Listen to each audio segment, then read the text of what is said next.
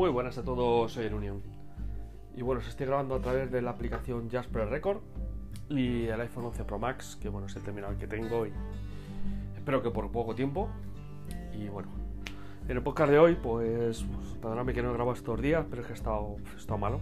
No ha sido COVID ni nada raro, ha sido simplemente un, una faringit y bueno, un constipado y demás. Estoy bastante mejor, bastante, bastante mejor. Dos días me he medio recuperado, pero bueno, tengo ahí un poco de mucosidad y tal, y bueno. Y perdóname que no he grabado y que ha habido noticias, me ha dado un poco de rabia, pero es que no podía ni hablar casi, entonces, bueno, pues he preferido no grabar para grabar mal y demás. Y bueno, en el podcast de hoy eh, os voy a hablar acerca de los dos grandes lanzamientos que ha habido esta semana pasada y os voy a hablar un poco de bueno, alguna cosa que divagaré como siempre, que enlazaré una cosa con otra y os voy a hablar también del de qué de qué persona recomendaría un teléfono Android y cuál recomendaría una persona un teléfono iPhone y qué cada persona con sus necesidades qué Android recomendaría y qué iPhone, ¿vale? Esa es mi parte de experiencia que creo que, bueno, alguna vez me han preguntado algún amigo, ¿qué me recomiendas tú? ¿Un Android o un iPhone? Que es que iPhone me pica. Y bueno, pues, ¿a quién le recomendaría una cosa? ¿A quién le recomendaría otra? Dependiendo del tipo de persona, ¿vale? Que, que sea. Voy a empezar con los dos lanzamientos, ¿vale? Para mí lo voy a unificar, lo voy a hacer en uno porque si no sería un podcast muy largo. Y bueno, esa es segunda vez que grabo este podcast porque me han llamado entre medias. Y la aplicación Jasper Record no me permite pausar cuando entra una llamada de teléfono. Es un poco molesta, pero bueno. Eh, eh, espero que en el futuro lo mejoren porque es que te cargas el podcast y luego hay que tener, hay que unirlo y ya no queda bien. Entonces he preferido parar y empezar el podcast de nuevo y ya está.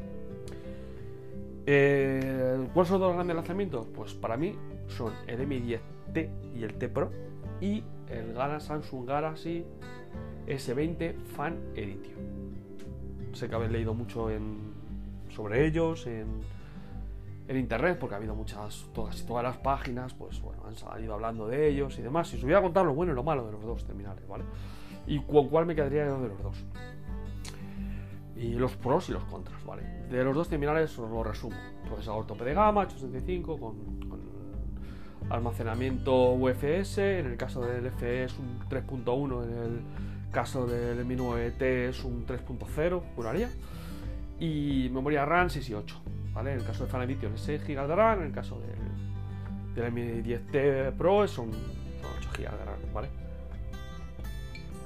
En los dos eh, son 5G, excepto en el SE Fan Edition que es hay 4G y 5G. 4G, olvidaros. Si estáis pensando en un 4G, no lo compréis. De verdad, de corazón, no lo hagáis. ¿Por qué? Porque para mí el mayor beneficio principal que tiene el Fan Edition con respecto al S20 es que el 5G lleva Snapdragon 865. Mientras que el 4G lleva el, el Exynos. Que no lo recomiendo. De verdad, ¿eh? No es que tenga nada en contra de él, pero es que eh, si me das a elegir, pues me quedo con el Snapdragon por batería, por cobertura, por rendimiento, por gráfico, por. Yo os he dado cuatro cosas por las que me quedaría. Vale, ya está. No voy a hacer más. más herida, ni voy a meter más la llaga. El Mi 10T Pro, ¿qué tiene? Pues eh, lo mismo, 865, 128, 8 GB de RAM, tiene más RAM, OBS 3.0, tiene 3.1 de Fan Edition y eh, es un teléfono que está muy bien, pero para mí que tiene dos problemas muy gordos, por lo menos para mi uso. Yo, como siempre, cojo los teléfonos y me veo con eso en la mano. Digo, ¿qué me gusta y qué no me gusta? ¿Qué me gusta? Pantalla IPS de muy buena calidad. Para mí su uso es un puntazo, diréis. Pero si AMOLED es lo bueno, a mí entre una buena IPS y una buena AMOLED, mmm, me quedo con IPS. ¿Diréis por qué? Pues mira, os voy a contar mi experiencia que he tenido durante este mes. Yo me compré una televisión OLED, grande, enorme, LG, tope de gama, eh, la caña. Me gasté una pasta en ella. Pues si os digo que a los dos años se me ha quemado, tiene la parte de abajo quemada toda la parte de abajo. ¿Qué he comprado ahora? Una IPS. Y ahora, voy. ¿Para qué persona recomendaría una OLED y para qué persona recomendaría una EPS? Para el usuario que va a estar con pocas horas de pantalla, AMOLED. para el usuario que va a hacer muchas horas de pantalla, muchas es muchas horas de pantalla, viendo vídeos, viendo que no tiene por qué pasar nada. Una, IPS de estas características. Encima es de alto rendimiento, hasta 140 Hz de, tasa de refresco alta, con lo que, de verdad, espectacular. A mí me gusta mucho eh, de mi este, pero si no fuera por el gran defecto para mí le veo, que es, por favor, carga inalámbrica. ¿Cómo no le pones carga inalámbrica en 2020, por favor? Un terminal de cristal. Pues no, si a mí no ha puesto carga inalámbrica este terminal. Y ahora dime tú a mí cómo lo cargas en un coche, cómo lo cargas en, los, en casa. El mismo problema que tiene el Oppo Find X2 Pro. Pues este mismo tiene ese mismo problema. Para mí es brutal. Entonces, pues, ¿qué quieres que os diga? Mm, a mí me ha matado. Si no, hubiese sido un terminal que probablemente lo hubiese adquirido. Pero al no tener cadena inalámbrica, no lo veo en mi uso. No lo veo, de verdad. No lo veo. O sea, yo me veo de un viaje de vacaciones y no, no lo puedo cargar ante el viaje, ¿sabes? Que no sé. Que habrá alguien que la cadena inalámbrica le dé igual. Pues a mí no. Entre otras cosas porque el conector que tienes de USB tipo C le vas a dar más vida. Lo vas a tener siempre como secundario. Eh, luego, mm, la cadena inalámbrica lo puedes poner en cualquier sitio. No sé, para mí es, prioritario la cadena inalámbrica. Para todo, ¿eh? De verdad. Y, y no entiendo cómo, cómo no la ha incorporado. Eso a mí, por me hace un terminal espectacular. Una buena cámara, son 120 megapíxeles. Creo que el sensor es Sony, pero no estoy seguro 120 he pensado Samsung, pero me parece que he leído que era Sony. Pero bueno, yo he visto las cámaras, he visto fotografías nocturnas, diurnas, eh, buena estabilización. No es una estabilización tipo gimbal, no esperéis lo mismo que puedes tener en un P40 o en un iPhone o en un S20 Ultra, pero muy muy decente. Estabiliza bastante bien. Fotos nocturnas espectaculares, muy buenas. Un tipo pixel, muy muy buena, la verdad, ¿eh? Pero bueno, eh, el problema que yo le veo principal es, es, la carga inalámbrica y, y, eh, la pantalla que es IPS, que a mí me gusta, de verdad que a mí me gusta y mucha gente le ha puesto como un problema principal la pantalla y ahí no se lo veo. Eh, ah, bueno, y, y, y que no tiene zoom. Sí, no hay zoom. Tenemos, el zoom es un 2X que es por software. Lo hace los 120 megapíxeles. Si te gusta hacer zoom, no es tu teléfono. Pero bueno, tienen que meter algo, vale 600 euros. No estamos hablando de los 850, bueno, 750 que está ya, del Fanetitio, del Samsung S20, que yo creo que es la competición, que es lo mismo, 865, 5 GB de RAM, pero con otro pero. Solo tiene 6 GB de RAM frente a los 8, eh, la de su UFS 3.0 y las cámaras sí que tiene zoom, bueno, cámaras que son las mismas del, del S20, con una excepción. La cámara selfie, por lo que he visto, es mala no. Es como no tenerla. Creo que es malísima. Por las fotos que he visto de gente que las ha sacado, que la ha usado. O sea, es como si no la tuviera. Entonces, si haces mucha videollamada, si ya te gusta hacer muchas fotos selfie, no te lo compres. El fan edition, de verdad son los dos problemas, los dos problemas principales que le veo al, lo a terminar uno de otro. A mí, por ejemplo, lo del tema de la gama selfie, me daría igual. De los dos teléfonos, si tuviera que elegir entre uno y otro, probablemente yo cogería Fan Edition.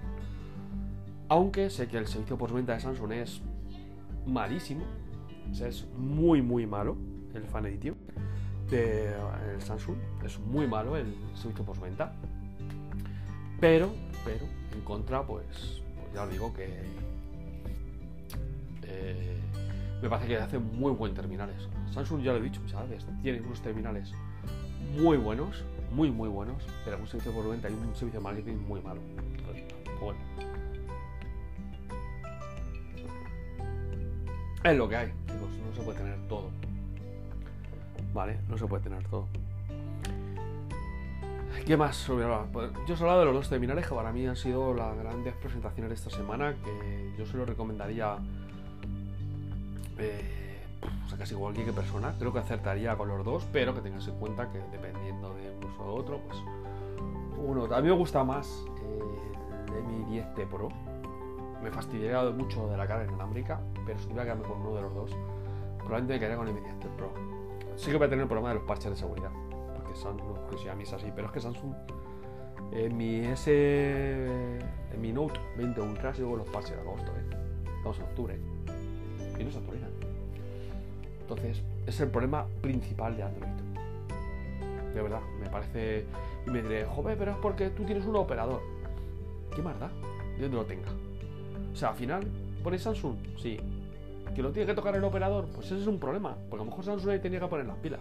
Porque a mí ha habido gente que me ha dicho, pues esto te pasa por tener un operador. Cambias el CSC y lo pones. Mira, para cambiar el CSC tienes que montar la de Dios. Yo no es como antes de cambiar la run en Odin. Solo que lo sepáis. Ahora que tienes que utilizar una una aplicación para. porque creo que toca algo de software, algo de hardware. Mira, tienes que montarla de ellos para, conseguir cambiar el CSC, para que no sepa en la región. Y el software. Luego poner la PHE. Y con la PHE, que es la española, ahí sí que hay, hay parches de septiembre. Pero lo que lo digo, eh, esto para usuario normal no. O sea, yo cuando compro un iPhone, yo puedo cambiar el CSC, o, da igual que el operador que lo compre. A mí me van a llegar las actualizaciones igual. O sea, a mí me llega el. Me compro el iPhone 11 Pro Max en Vodafone. Y a mí me van a llegar las actualizaciones igual que el que se lo compra en Movistar. Y el que se lo compra en Apple. ¿Qué más da? Es que no sigo sin entender eso de los fabricantes. O sea, no entiendo. O sea, no es que te has comprado uno de. ¿Qué más da? Está optimizado para. IPhone no lo optimizas y funciona exactamente igual, ¿eh? O sea, la verdad que no. no perdóname, no, comprendo eso. O sea, me, molesto, además me cabrea bastante.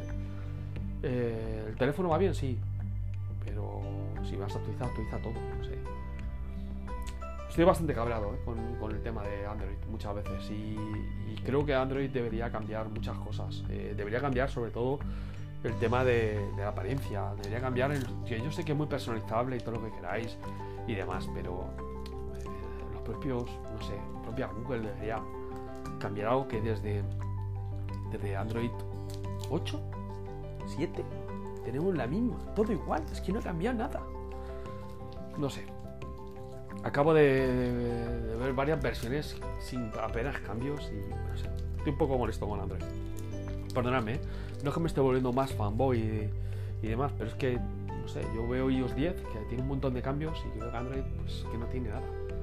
O sea, ¿qué me o sea, y ahora voy a hacer una, voy a hacer una crítica, ¿vale? Y me va a dedicar más poco tiempo. Este año este año, si vemos a nivel global, ¿vale? En el mundo Android, no voy a meter en el mundo Apple, pues mundo Apple va su hora. ¿Qué hace un teléfono diferente este año al del año pasado? Contestarme. No hay nada. O sea, puedes hacer este año lo mismo que lo mismo que hacía un teléfono el año pasado. La única diferencia que ha habido este año son la velocidad de hercios de las pantallas, sin, sin haber aplicaciones que vayan a, a 120 hercios ni 90 hay muy pocas, son algunos juegos. Y móviles con zoom, que el año pasado ya estaba el P30 Pro. Entonces, y el Reno, el por Reno. ¿Qué diferencia hay? Velocidades de carga. Es que no, no, no, es un año muy. Es que no, no hay ni cambios en software tampoco. O sea, ese, ese, es, ese es el principal problema que le veo. O sea, llega un momento en el que el hardware está llegando a su tope. Y tienes que paliar el tope del hardware con un buen software, con algo diferente a nivel de software. Y yo creo que Android le falta eso. El único que hace un poquito las cosas más, y mira que me cabrea, y lo he dicho mil veces, porque no sabe venderse y el proceso por ventas pésimo, es Samsung. Sacas de Samsung, Huawei está muerto, no me meto.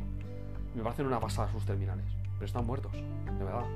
No tienen Android, mm, el sistema operativo que tienen ellos está por hacer, y ahora mismo eh, el que se lo pone tiene problemas. Y el único que hace cosas un poquito diferentes después de Samsung, Huawei. Las, las, las marcas chinas están muy bien, sacan nada nuevo. Cargas rápidas, es lo único que saben hacer. Sacar de las cargas rápidas, las cámaras para mí siguen siendo inferiores a. Bueno, son buenos terminales de precio. Ya está.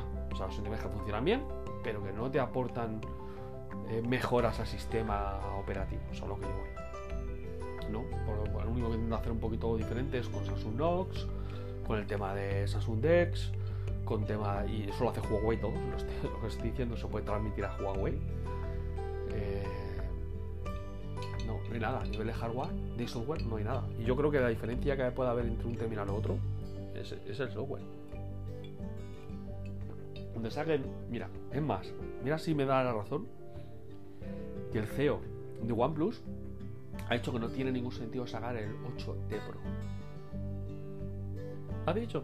No tiene ningún sentido, porque no tiene nada que ofrecer. Diferente que no te esté dando el OnePlus 8 Ya lo tenéis. Es que no lo digo yo. Es que los propios CEOs, los propios responsables gurus de las marcas, ya lo saben. Que no pueden ofrecer nada. Entonces, no lo sacan. Están llegando a un punto en el que es muy difícil. La barrera entre la gama media y la gama alta se está juntando. Y no, y, no puede justificar un móvil de 1000 euros con respecto a móviles como un poco con F2, como un Mi10T, Mi10T Pro, el propio M10. El M10 yo lo he visto por unos precios en operador brutales. Y dime tú a mí qué mal está este teléfono no sigo sin ver la justificación, de verdad, eh, perdonadme, pero sigo sin verlo. El nivel de Apple es otro rollo, porque Apple al final te está vendiendo su ecosistema y su software.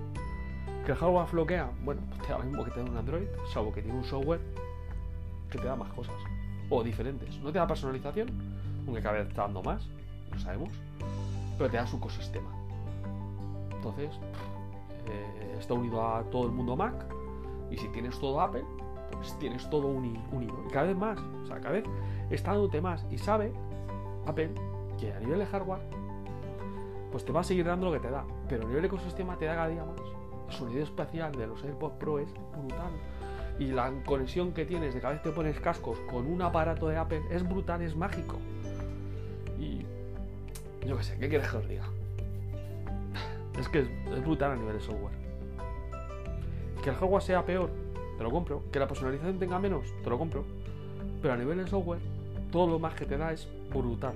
Vale que el icono no puedo personalizar, me da igual. Pero luego, cuando me voy a la calle, dejo el teléfono móvil, me encuentro mis auriculares y no tengo que hacer nada para ponerme un podcast, pues digo, joder, ¿cómo haría yo eso en Android?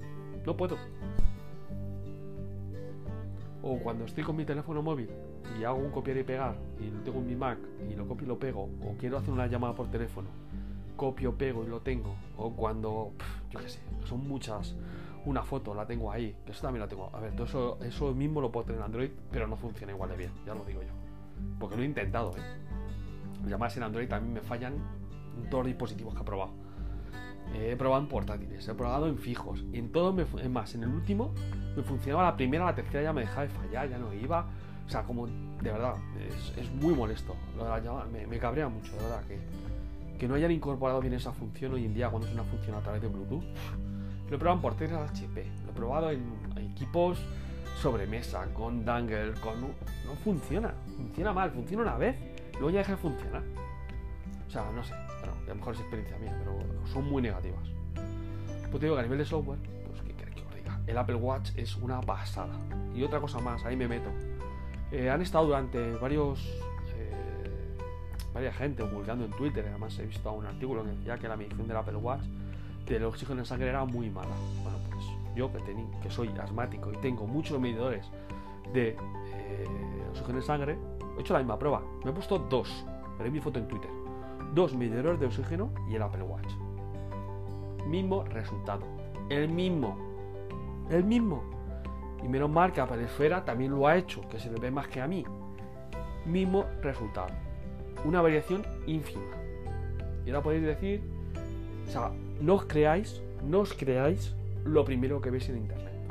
De verdad, contrastarlo. Porque hay mucho fan, mucho hater, que, tanto fan de Apple como hater de Apple. O sea, tienes que ver tu experiencia. Tampoco lo de Apple es lo mejor. O sea, a mí me encantaría que tuviera menos un 8. Y yo veo la pantalla del Note 20 Ultra y digo, qué pasada de pantalla y veo mucho más vídeos ahí que en el iPhone. O lo compro, y es verdad. Y, las cosas del César son del César, o sea, las cosas son así. Pero también tengo que decir que el oxígeno sangre del Apple Watch va muy bien. Y, todo lo que decían de que no funcionaba es más. Muchas veces te falla. Y yo creo porque si no mide bien, te da un error. Y falla mucho, ¿eh? Os lo aviso, ¿eh? Muchas veces te pones a mirarlo y, falla. No sé si es por la pulsera que tengo o tal. Falla mucha. De cada cuatro me falla una la medición. Y es así, bueno, pues prefiero que me falla que me dé un resultado erróneo. Porque yo tenía un Garmin y los resultados de Garmin eran penosos, malísimos. De unos resultados que estaban para, para meterme, para, para encerrarme en un, en un hospital, ¿sabes? Pero bueno, venga, que me voy de madre.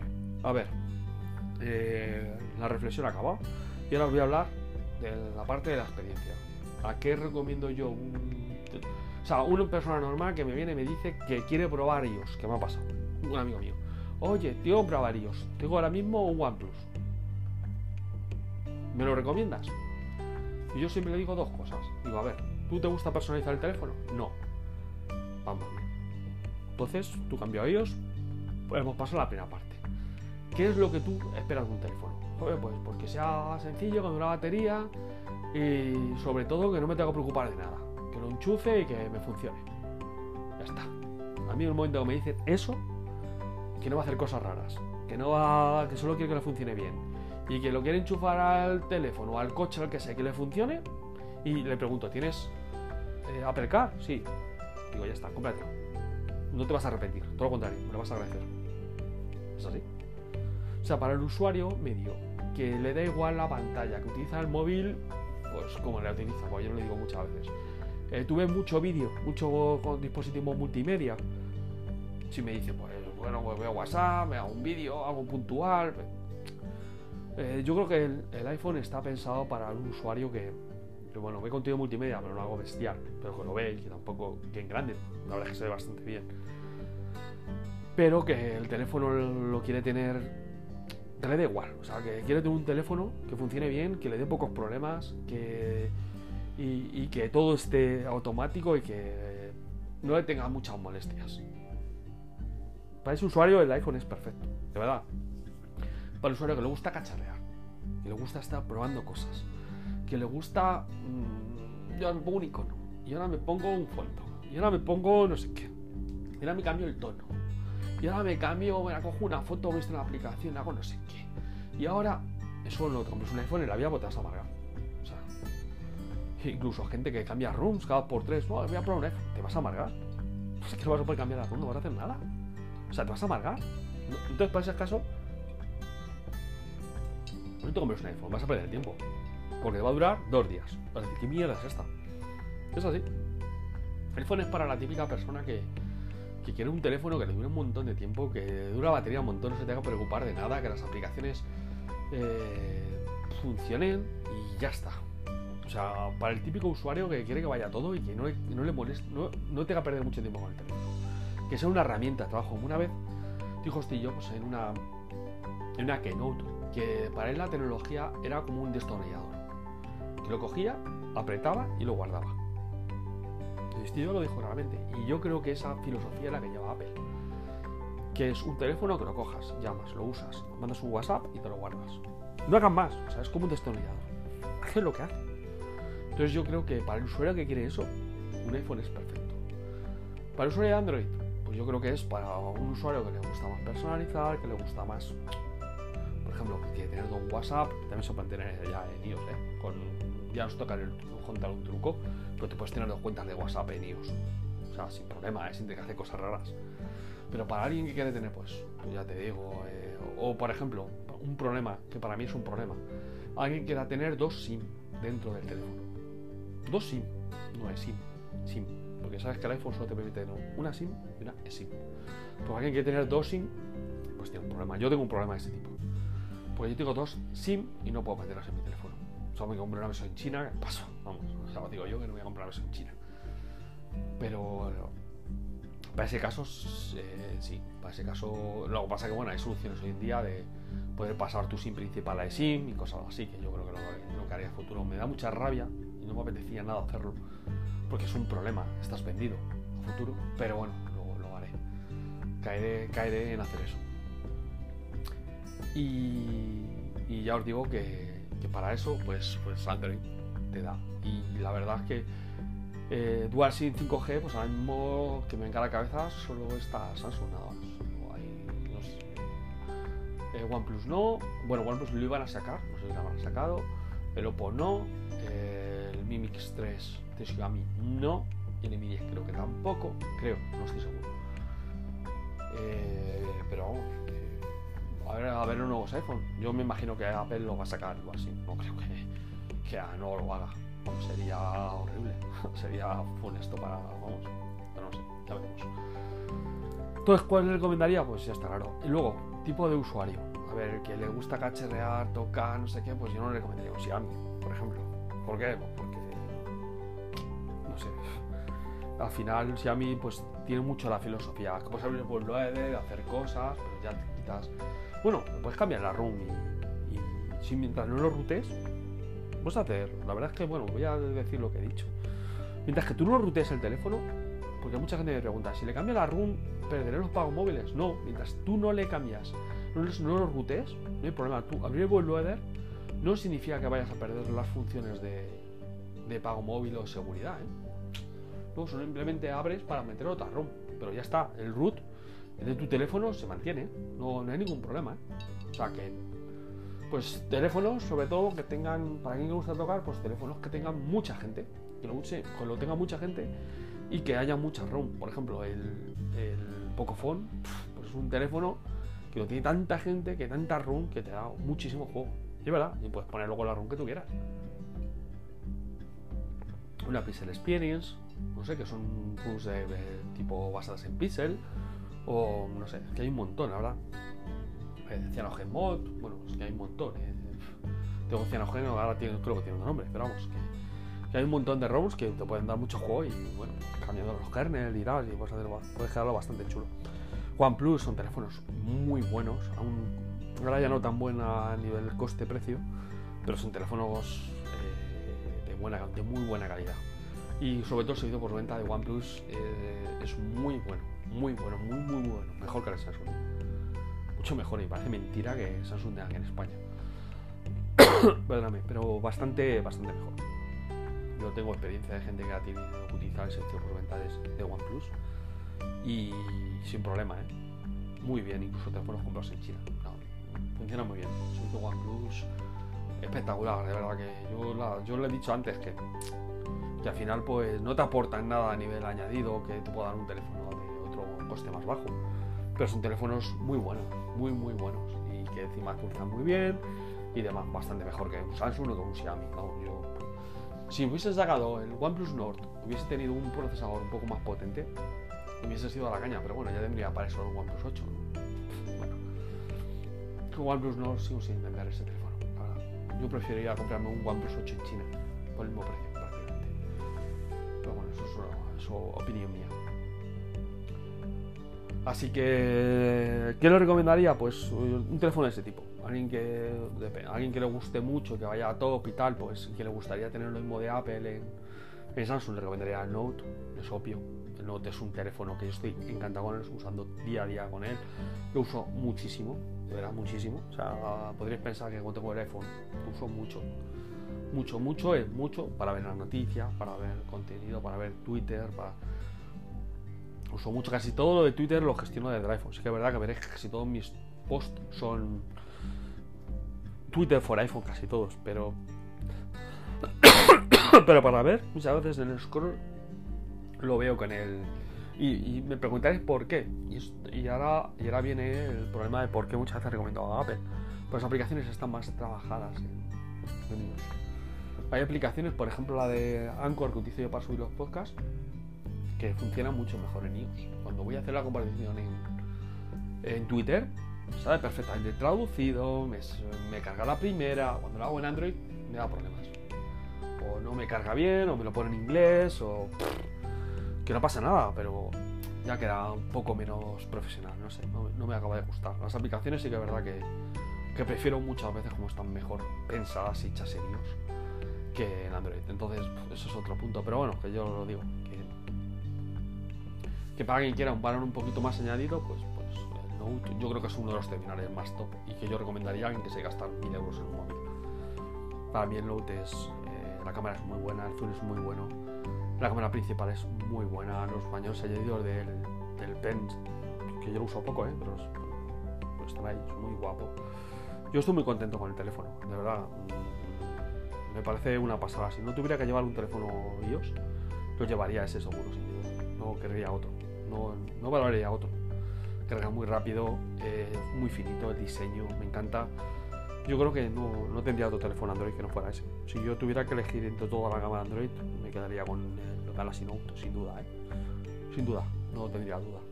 sé que me va a dar peor rendimiento que otro, lo sé, y que no me va a dar el tope de gama y que no tal, pero es que esa pantalla eh, y las funciones añadidas que me dan a nivel de software me vencen a todo el hardware bueno que me puede dar un OnePlus 8 Pro, por ejemplo. Y es cosa mía, pero bueno, más caro, también es más caro, mucho más. Entonces, bueno, que quede claro, pues, pues aquí recomendaría una cosa, que recomendaría otra y cuál recomendaría. Por ejemplo, pues para una persona de iOS que me dice que quiere empezar con iOS y que quiere algo que es, pues, que tampoco se gastar mucho dinero y no es un usuario exigente, no es un usuario que viene de iOS, viene de Android. ¿Qué teléfono recomendaría? Pues yo me debería que esperar y que se comprara un iPhone 11, probablemente. Un iPhone 11 normal o un 11 Pro dependiendo del tamaño que quiera. No, no es que yo veo mucho contenido multimedia. Vale, pues entonces espera. Porque el iPhone 11 Pro Max va a bajar de precio a partir del día 13 de octubre, que es cuando se rumarea que va a ser el, la Keynote. Tranquilo. Yo ya he visto ofertas del 11 Pro, que lo he visto a 800 euros. Cuidadito, eh. Es un precio muy bueno. Eh, pues ya, pero es que no me puedo gastar tanto, ¿vale? ¿Cuándo te quieres gastar? 400, 500, vale, pues entonces espérate un poquito. El iPhone 11 no va a ser tu teléfono, porque no creo que llegue a los 400 euros, pero el XR se te va a poner ese precio, o menos. Entonces espérate que el XR es un terminal todavía que funciona súper bien. ¿Hace muchas fotos? Sí, pues entonces te vas a tener que rascar el bolsillo si quieres iOS. ¿Que no hace muchas fotos? Pues ese es tu teléfono. ¿Por qué? Pues porque el 11 te va a dar la cámara, te van a dar la foto nocturna y en, el, y XR no. Si hace muchas fotos de noche, pues es que la diferencia entre el 11. Que en segunda mano puedas conseguir a 400 euros, 450, sí, 500, sí, probablemente. Probablemente no tengas. Sea 11 tu teléfono, yo lo tengo claro. Eh, tomeras con el 12 mini, que es el rumor que van a sacar, que es el 12 de. De 6 pulgadas, 6,2 creo que es. No, 6,2 no 5 con 4 pulgadas. 5 4 pulgadas. Eh, a, ver qué a ver qué precio sale. Yo creo que saldrá alrededor de los 700 euros. Sé que, sé que hay por ahí un post en el que ponen hasta los precios, pero vienen en dólares y bueno, sale luego en euros como queda. Pero bueno, eh, el SE no, no, o sea, en el SE no me meto porque el SE es un teléfono que está muy bien, pero no tiene modo nocturno, entonces si quiere cámara no me voy a meter en ese. Para eso lo recomendaría un XR, que es, más o menos está precio un SE y un XR. El, SE tiene mejor procesador para durarte más, pero en contra, pues, pues es un poco más antiguo. Depende un poco de, de para el target de persona que vaya, Entonces, bueno, yo os digo que el. Yo os digo que, que bueno, mi recomendación sería un XR si no te da cámara, si no esperas un 11, que el 11 va a bajar de precio y el 11 sería tu target sería tu target seguramente si vas a andar este precio que tu target tienes un poquito más de dinero y dices mira quiero que me dure pues te compras el 12 o el 12 o el 12 mini, dependiendo si te gustan teléfonos pequeños o grandes. No sé, eso ahí ya. A ver, a ver qué precios, a ver qué se presenta, a ver. Pues sobre todo por mi duda es si son 5G, no son 5G. Ya sabéis cómo es esto. Que es que todavía está todo muy, muy en pañales. Y bueno, a ver si la semana que viene. Pues se presenta la Keynote. Tenemos ya clara que la Keynote va a ser el día 13. Y que, bueno, pues que John Proset ha acertado en todas sus pues, en todas sus predicciones. Eh, eh, me queda la duda del tema del sensor de huella, que bueno, salió un rumor en el que decían que podía tener, que podía tener mm, sensor de huella en el tipo como los AirPods, no, como los iPad Air en, en, el, botón de inicio, pero está viendo fundas y las fundas ya me han dicho que no, ya os digo yo que no. Las fundas, todas las que he visto, el sensor de huella está tapado. Entonces, Obviamente, si el sensor de huella está tapado por una funda silicona, eso quiere decir que pues que no, que no lo va a ver, que no está claro que si a los fabricantes les han dicho que les han dado eso y no les han dado instrucciones para destapar eso, pues eso quiere decir que pues que no va a tener sensor de huellas ahí. A mí me fastidia porque me gustaría que tuviera, pero pero no. Bueno, pues venga, que me vareo. Espero que os haya gustado el podcast, que es un podcast muy raro, atípico de desvarío, pero bueno, llevo muchos días sin hablar y, al final pues he soltado todo. Espero que os gusten ese tipo de podcast en los que hablo de mis pensamientos y de mis ideas y, bueno, espero que os ayuden y os gusten. Si cualquier sugerencia o hay cosas que os guste que hable o, demás, pues, pues. Hasta luego.